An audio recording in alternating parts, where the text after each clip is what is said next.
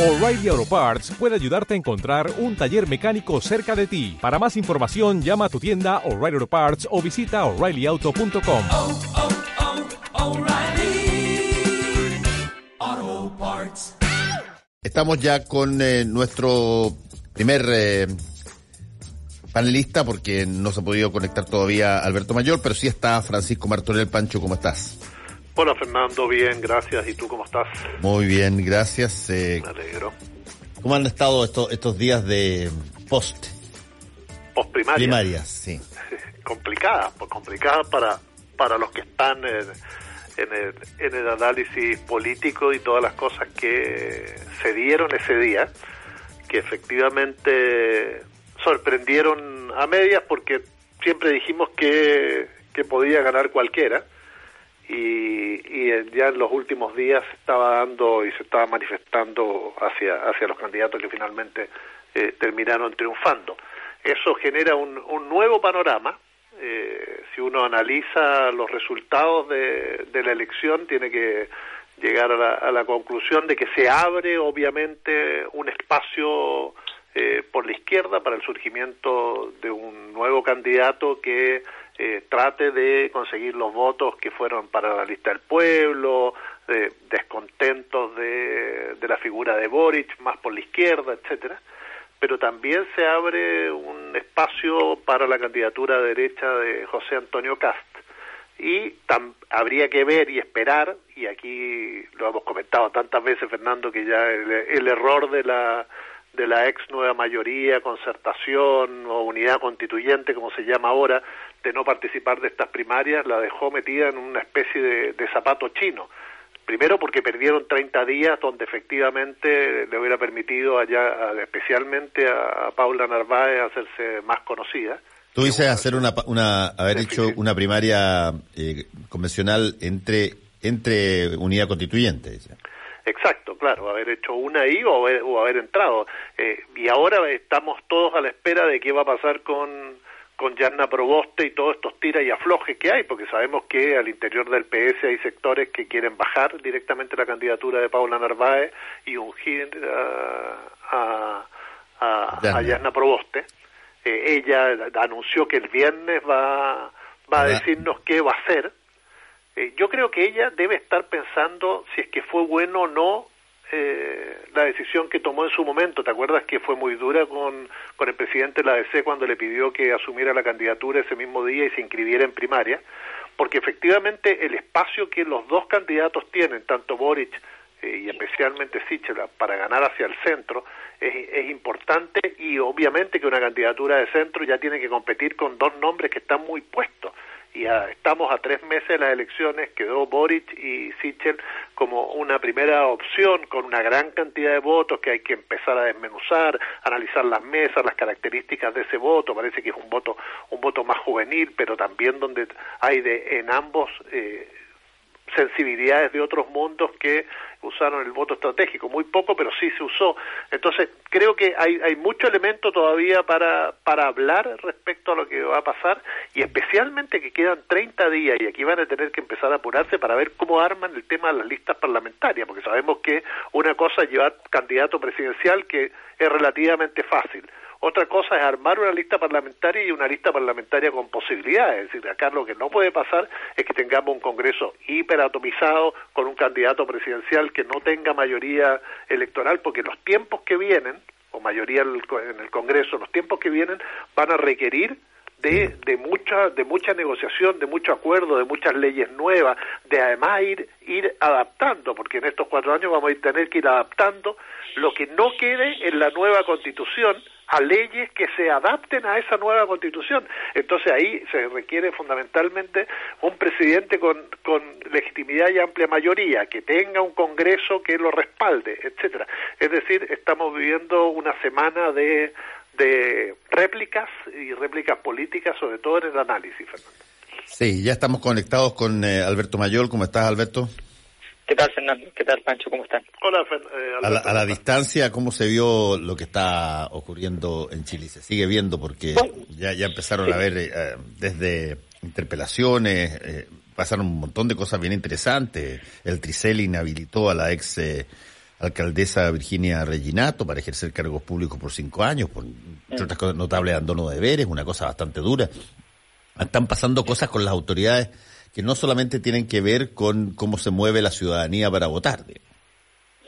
Sí, yo creo que, que, todavía los patrones no, no están claros, lo que es bastante normal. Eh, estamos ante ante la creación de un, de un universo político nuevo y lo, lo, que pase de aquí a los próximos años, no meses ni, ni menos ni menos días, recién va a ser constitutivo de un nuevo orden en un tiempo más. Entonces hay que estar claros de que, de que los parámetros con los que funcionamos y no tenemos más alternativa que funcionar con parámetros eh, que, que existan previamente y por tanto vamos a estar sometidos al error permanentemente eh, esos parámetros están en modificación, una modificación radical, una modificación bien, bien significativa, y esa y, en ese contexto hay que entender que hay que empezar a aprender de esto que está pasando. Por ejemplo, hace un par de meses atrás todos decían la energía política fundamental del, del momento post estallido son los alcaldes. Los dos alcaldes más exitosos de Chile perdieron la primaria. Entonces hay que hay que mirar con mucho con mucho cuidado porque los patrones no son no significa que los alcaldes no tengan importancia. O sea, eso no, no tampoco hay que llegar y decir eh, tabula rasa y eso no existe. No, no es verdad. Lo que pasa es que ponderar las situaciones, ponderar los escenarios es una eh, es, un, es de una de una sensibilidad extrema y, la mayor parte de los comandos por eso en, todas partes del mundo los centros de estudios asociados a los partidos, qué sé yo, suelen tener una, una, una, vida propia, porque en el fondo, si, si todo está centrado en lo, que, en lo que quiere el comando, predominan finalmente las pulsiones, o sea, lo que tengo súper claro es que los candidatos, los candidatos mismos que están involucrados, que han metido presupuesto en todo eso, no tenían información de última semana respecto a cuál era su propia situación. Todos se vieron sorprendidos. Eh, y eso es una, una, una señal de, estar dependiendo de información ajena, de información pública y de no tener un, equipo que esté trabajando. Yo lo diría en resumen, estamos frente a una, a, una generación política que se acostumbró a una vida política relativamente fácil, donde perder era, difícil, donde se ganaba o se empataba, eh, y de pronto apareció un escenario competitivo, escenarios de los cuales hablaban hasta el cansancio, diciendo que lo importante es la competencia, pero nunca hubo realmente mucho de aquello, y viene la competencia y, la, y no saben mucho mucho qué hacer. Ese, ese es el, escenario. Eso en una dimensión de las múltiples que tiene este. Sí, ahora, eh, una, una de las cosas interesantes, y hay que ver también cómo se proyecta esto hacia adelante, y que creo que vale la pena repetirlo porque es, es, creo, de los aspectos más interesantes, es que en términos de contenidos, de los programas de todos los que se presentaron, los seis que se presentaron. Probablemente debe ser, en términos bien curiosos, porque tenemos desde alguien que es militante del Partido Comunista a alguien que es militante de la UDI, debemos tener probablemente uno de, de esas situaciones donde los programas de todos, casi todos, convergen en menor o mayor manera hacia un nuevo modelo mucho más de seguridad social, de derechos eh, garantizados, eh, de eh, el fin de alguna de alguna forma de las entregas hiperfocalizadas. hay hay una, una, una cosa total y absolutamente si tú quieres, transversal, que por cierto tiene matices que van desde Jadwe a Lavín, si tú quieres, pero yo no había visto, no sé si tú, eh, Pancho o Alberto, una, una, de alguna manera, un piso eventualmente, un piso relativamente parecido en términos de lógicas eh, más bien progresistas, en, en, términos de contenido, como el que se dio eh, en las primarias del domingo pasado. Otra cosa es que sea sincero o no sea sincero, pero que, pero el, pero el hecho de estar conversando, hablando de, temas que no tienen nada que ver con los temas que se estaban conversando hace cuatro años cuando se estaba eh, discutiendo eh, las eh, candidaturas que llevaron a, a Sebastián Piñera al, gobierno. Ahí entre, entre Guillé y Sebastián Piñera desde el principio habían distancias siderales en términos de contenido. Claro, Fernando, y cuando, cuando analizábamos el, el debate, especialmente el de Chile Vamos, parecía que estaban hablando para un elector que no tenía nada que ver con la caracterización que hacíamos del elector de ese sector político. En el fondo lo que estaban eh, haciendo era un mensaje muy hacia el centro. Ahora, efectivamente, yo creo que hay un hay un tema acá que, que, que de alguna manera lo esboza Alberto, que es no conocemos a, a esta sociedad o cómo estos candidatos de alguna manera se están relacionando con ella. Uno veía anteriormente una mayor presencia en las calles, los vasos comunicantes de los partidos políticos, eh, todo ese trabajo que permitía conocer. Después esto fue reemplazado en los 90, en los, los, eh, los, los primeros años del, del, siglo XXI, con las encuestas, ¿no? donde eh, eh todos eh, se apoyaban en ella para saber qué quería la, la opinión pública. Hoy no tenemos ni a los partidos como vasos comunicantes con esa sociedad para saber qué está pensando y qué quiere.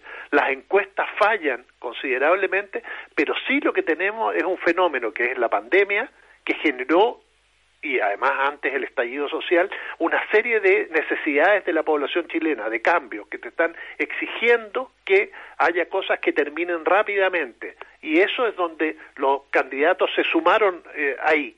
Ahora, esto se entronca con, lo, con el tipo de votante que van a pedir algo y por eso creo que muestra eh, que quieren cambios profundos, una, un Estado más eh, presente y activo, eh, que se preocupe de la salud, que termine con la desigualdad, que tenga ayuda social, que llegue a los sectores más postergados, pero también que sea moderno y ágil. Entonces creo que e, ese es un elemento que se está jugando, pero desgraciadamente, y esa lectura, muchos políticos tradicionales no lo hacen. Y es ahí donde tienen los problemas los, los PPD, los PS, las DC tradicionales, Renovación Nacional, la misma UDI, para conectarse. Uno ve incluso que empiezan a nombrar, cuando hablan estos pactos, de unos partidos que prácticamente no existen, que son tres, cuatro, cinco personas que no tienen capacidad ni siquiera para eh, conseguir sus firmas en, en, en el CERVEL y poder legalizarse como tales. Sin embargo, aparecen ahí. Eh, hay, hay un poco, ha desaparecido también un poco la influencia de, de la ONG, tenemos más voces aisladas de la sociedad civil que presencia masiva. Es decir, hay una serie de lecturas que se, que se deben hacer y que obligan fundamentalmente a estos candidatos y a los que van a correr de aquí a noviembre ahora, a empezar a ocultar en serio al electorado chileno. Sí, ahora, eh, Alberto, ¿qué, ¿qué peso sientes tú que tiene el que por lo menos en esta primaria que acaba de pasar, eh, los eh, candidatos ganadores eh, tengan 35 años uno y 42 o 43 años el otro, digamos. No, eso es muy importante. Lo, que pasó fue que hubo un salto generacional. Eh, hay una generación entera de, políticos que más allá de que alguno pueda pueda llegar a, a, algún puesto importante, fue fue saltada. Hay una generación que eh, aquí estamos hablando de, de, de liderazgos que normalmente tenían eh, varias, varias, varios años más, eh, básicamente el, el doble, eh, que eran generaciones incluso eh, de la época previo a, lo, a los 80. Eh, y claro, habían otros cuadros que tenían un papel más bien secundario, que, que, iban, que iban entrando, pero cuando había problemas había que llamar a, a los mismos de, de, siempre. Ahora, efectivamente, hay un, hay, un, hay un salto. Ese salto se produjo, se parecía, parecía obvio cuando se produce el, las movilizaciones del, del 2011 y empieza a haber un giro un giro radical y se produce este fenómeno que yo considero que es esencial del momento, que es la incapacidad política de traducir los problemas en soluciones que sean propias de, del propio proyecto. Es decir, hace 15 años, la UDI, por decir algo muy exitoso en ese momento, eh, la UDI enfrentaba la demanda de una mejor educación y, y con mayor acceso, y era capaz de poner eh, no solo el discurso, sino que incluso hacerlo, hacerlo carne el concepto de soluciones privadas a los problemas públicos. O incluso decir, la, lo, lo, público no tiene nada que ver con el Estado. Sí. Eh, esos dos discursos que fueron muy exitosos, eh, hoy día eh, era la forma en que traducían un problema que podía ser ajeno a sus competencias como modelo y que sin embargo lo hacían, lo hacían, le daban un encuadre narrativo que permitía hacerlo vinculable. Hoy día los partidos en general, no me refiero solo a la UDI, me, refiero en general, van, tienen que en el fondo hacer un focus group o muchos focus group y decir lo mismo que dice la gente. Y algunos ofrecen más y otros ofrecen menos. pero en el fondo no no hay mucho eh, no hay mucha diferencia efectivamente y eso significa una una, una, una déficit en el proceso de traducción política. Eh, es un triunfo de la ciudadanía por cierto pero también es un déficit político y eso tampoco es, es muy es, muy saludable. Creo que en ese sentido el, ese cambio generacional responde entonces más bien a un a un hastío a una sensación de eh, yo creo que en gran medida la, la derrota de, de tiene que ver con la sensación de un discurso eh, que todavía estaba impregnado de pasado eh, y, en ese sentido el, eh, es, evidente que, que, entre la personalidad, el carácter y un conjunto de errores propiamente políticos, un, programa enrevesado, complejo de defender, en fin, se, se fue se fue enredando más más, más los infortunios estalla Cuba en el mismo momento o sea la suma de todos los de todos los problemas y entonces aparece aparece Jado. Cualquiera de los dos que hubiese ganado significaba un cambio importante en Chile, por cierto, pero el significado es distinto porque sencillamente viene alguien que está ajeno al, sistema de partidos en principio, tiene un partido político, pero está recién formado, es otra su historia. ¿Y qué hago con otra marca? Ahora, eh, Alberto y, Francisco, eh, es obvio que la realidad electoral chilena es mucho más amplia que lo que pasó este domingo recién pasado. Y estamos viendo montones de cosas. Ya Jasna Proboste anunció que el viernes va a dar una noticia, así lo, así lo dijo. Y bueno, eh, muchos creen que se va a presentar como candidata o, o, o quién sabe, porque la verdad es que las experiencias de candidatos de, del Partido Demócrata Cristiano no han sido particularmente exitosas, no porque no hayan tenido votos, sino que porque en gran medida los partidos la han, abandonado las candidaturas eh, prematuramente.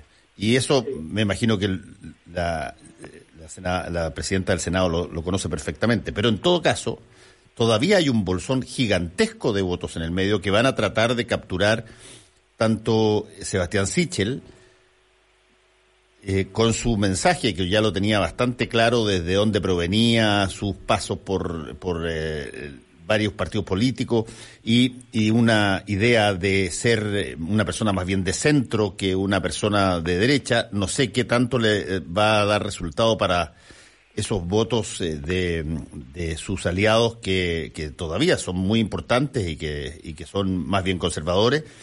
Y en el caso de Gabriel Boric, eh, tiene como de alguna forma vigilante permanente al PC, pero va a necesitar ir a buscar votos de otro lado también. Y mientras tanto empiezan a anunciarse, eh, Pancho, que aparecen eh, posibilidades de nuevas candidaturas, que la lista del pueblo puede sacar candidatos, eh, el, el, alcalde Sharp lanza una carta que creo que ya ha llegado a que entiendan lo que trató de decir como cuatro personas en Chile, y por lo tanto... Eh, ¿Qué se viene en ese sentido? Se viene justamente eso. Vamos a, tener el anuncio de, de Proboste, que va a tener que resolver el tema interno. Vamos a tener una candidatura de CAS que se va a ir fortaleciendo en el sector derecha y que incluso le conviene a, a Sichel porque le permite eh, contar con ese con ese apoyo, con ese sector en una segunda vuelta y no aparecer como, como el candidato del pinochetismo. Por otro lado, Boric también puede crecer hacia el centro y puede desligarse de los sectores de izquierda, tratar de polarizar la elección en el centro, cosa que se garanticen ambos, o el que aparezca ahí, ya sea Proboste Sichel o Boric Sichel, a segunda vuelta y luego contar con esos votos. Creo que hay, hay trabajo de joyería para hacer, pero aquí hoy, hoy la, donde tenemos que poner los focos es qué va a pasar en la unidad constituyente de qué manera van a resolver su candidatura presidencial y de qué forma además van a llegar, porque si llegan con dos candidatos, Paula Narváez no se baja, va a una primaria no convencional extraña y muy difícil de hacer, porque son caras, porque tecnológicamente es muy complicado el voto eh, telemático, etcétera. Hay una serie de cosas que están pasando ahí, pero vamos a tener que ir viendo cómo van apareciendo y cómo van resolviendo sus conflictos internos. Eh, creo que hoy día el gran problema está unidad constituyente. Boric tiene que pensar de qué manera gana el centro, se mantiene en el sector de izquierda que lo votó, Sichel puede crecer hacia ambos lados y Kass que va a tratar de hacer su juego, pero creo que lo que va lo que vamos a tener es quizás que la elección se va a polarizar en dos nombres, máximo tres, y podríamos volver a esta cosa de, de los tres tercios y de ahí quién pasa a segunda vuelta. Pero creo que va a ser un eh, vamos a tener jugadas de ajedrez en los próximos días que vamos a tener que ver y la primera es la del viernes. ¿Cómo lo va a resolver la DC con el PS, el PPD y Yanna Proboste? Alberto. Sí, yo, creo que está en desarrollo. Alberto, que parece que se desconectó ahí, Pancho. Sí, está complicada la situación en, España. ahí está de nuevo, Alberto. ahí, sí, ahí sí, ahí sí. Ahí sí.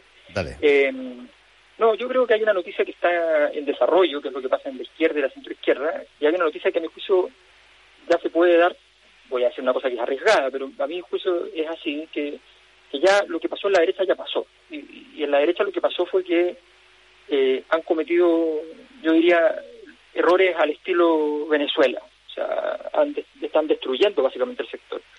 Porque este, esta jugada de Sichel puede parecer una renovación, puede parecer una serie de cosas, pero en el fondo es una jugada de, juego corto, una jugada más bien del, del, mundo del gobierno, que, quiere tener un cierto control sobre el espacio político de la derecha, eh, y eso evidentemente no tiene mucho futuro. Eh, no hay detrás de eso ningún proyecto, no hay ninguna cosa que uno pueda decir eh, que es particularmente, particularmente interesante. Creo que, que en ese sentido hay un hay un error táctico y estratégico bastante bastante serio la derecha. Yo creo que los, datos de Sichel lo dicen con claridad. Sichel aparece ganador y aparece triunfante porque le saca 20 puntos a la 20, pero la derecha no saca nada. No saca nada, se encuentra en una situación muy debilitada. Entonces yo creo que está muy claro ese, ese escenario. Eh, que Sichel va a perder y que, y que la derecha no solamente va a perder Sichel, sino que se va a quedar sin ningún proyecto sin, el proyecto antiguo, la vieja derecha, ni el proyecto nuevo, el neoliberalismo, por decirlo así. Y luego la otra noticia es que tiene que ocurrir en el mundo de la de, la exconcertación y el mundo de la de, la izquierda, que esa reorganización va a ser muy compleja, efectivamente. Yo creo que ahí todavía no hay no hay mucha claridad. Es cierto que ya me Proboste logra cosas muchas veces que son inusuales en su sector, pero está frente un desafío grande, tiene que, tiene que cuadrar cuadrar el círculo y, no, no va a ser fácil. Y pasa lo mismo también con, con Boris. también tiene que ser capaz de darle un carácter orgánico a una candidatura como la de él y eso dentro del mundo del Frente Amplio no ha sido no ha sido fácil. Ahora déjame decirte, déjame decirte una cosa, Alberto, eh, sobre sobre eso.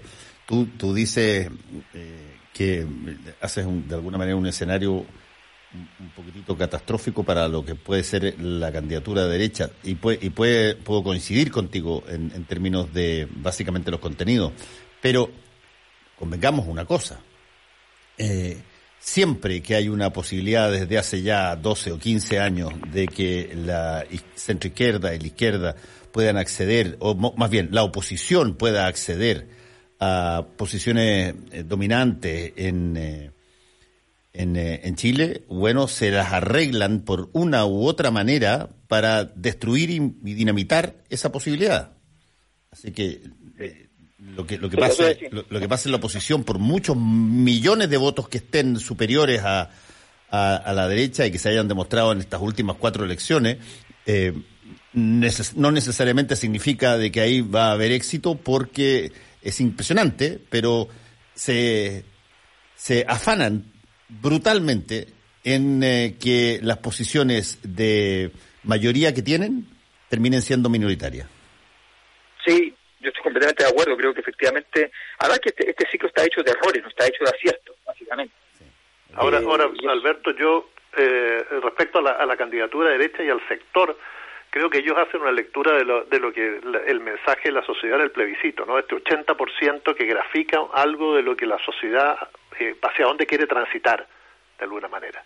Eh, y en ese, en ese marco, creo que en estos momentos fundacionales de cambio, también es un momento refundacional para la derecha chilena que no puede seguir pegada a esas tradiciones que eh, tuvo en el pasado. Ya, pero eso se vio con Sichel claramente. Efectivamente, entonces yo yo no sería tan catastrofista con el sector. El sector quizás se puede recomponer, modernizar, y este candidato que es muy liberal, pero que presenta una línea de sensibilidad social, puede arrastrar a un porcentaje importante de la población y generar una nueva derecha en Chile, que es lo que venimos pidiendo siempre, ¿no? Con otras características, eh, eh, igualitaria, que busque otras otras otra zona. Es decir, es, es extraño pensarlo, pero es, es, pensar en un candidato que, que es muy liberal, su programa era muy liberal, pero con mucha sensibilidad social a través en el discurso y que obviamente va a tratar de, de, de, que, de que el liberalismo se conduzca hacia ahí. Y en ese sentido yo no sería todavía tan eh, lapidario porque no solo necesita que el otro sector esté dinamitado. Eh, Sebastián Sichel es un candidato muy potente, con mucho relato, que si lo manejan bien y son capaces de unirse detrás de ellos y además aislando a esta derecha atávica que representa José Antonio Caz, podrían generar, hacer una muy buena elección en, en noviembre y un gobierno de derecha que nos sorprenda a todos a partir de ahí con otras características a, lo que nos tienen acostumbrados en la historia chilena. nos tenemos que ir, pero te quiero preguntar una cosa muy directa, Alberto. Si que tú, si, si mañana hubiera una votación entre Sichel y Boric dentro del Partido Demócrata Cristiano, ¿qué porcentaje saca eh, Sichel de ese voto? No, es una muy buena pregunta. Es una muy buena pregunta, pero, pero ojo, el punto es que el punto es que el, el, proyecto, o sea, el tiempo va mostrando qué es lo que significa cada uno de, de los proyectos, qué es lo que hay detrás. Y, yo creo que no es fácil, no es fácil las candidaturas con, que son como con significante vacío, o sea, que son puro significante y no tienen un significado muy claro. la derecha no tiene proyecto, y no tener proyecto para un grupo minoritario es una cosa muy grave. La derecha logró tener un proyecto gigantesco, extraordinario en, en éxito, el histórico, digamos así, la oligarquía, la hacienda, y luego el, el nuevo, el, digámoslo así, el neoliberalismo. Ninguno de esos proyectos hoy día son vigentes, el neoliberalismo destruyó en su camino también el pasado, y yo creo que sin proyectos no son capaces. Puede ser que el mundo esté mucho más líquido de lo que yo creo, yo no soy tan, tan, tan cercano a esas tesis, y, y capaz que efectivamente una simple moda, una campaña bien hecha, lo permita todo. Yo honestamente no lo creo. Bueno. Vamos a estar atentos, nos encontramos la próxima semana. Gracias Alberto Mayol, gracias Pancho Martorell, cuídense. Chao, chao. Un abrazo, que les vaya bien, chao, chao. Fernando Paulsen y nuestros panelistas e invitados son una combinación clave. 92.9, la clave, me escucha.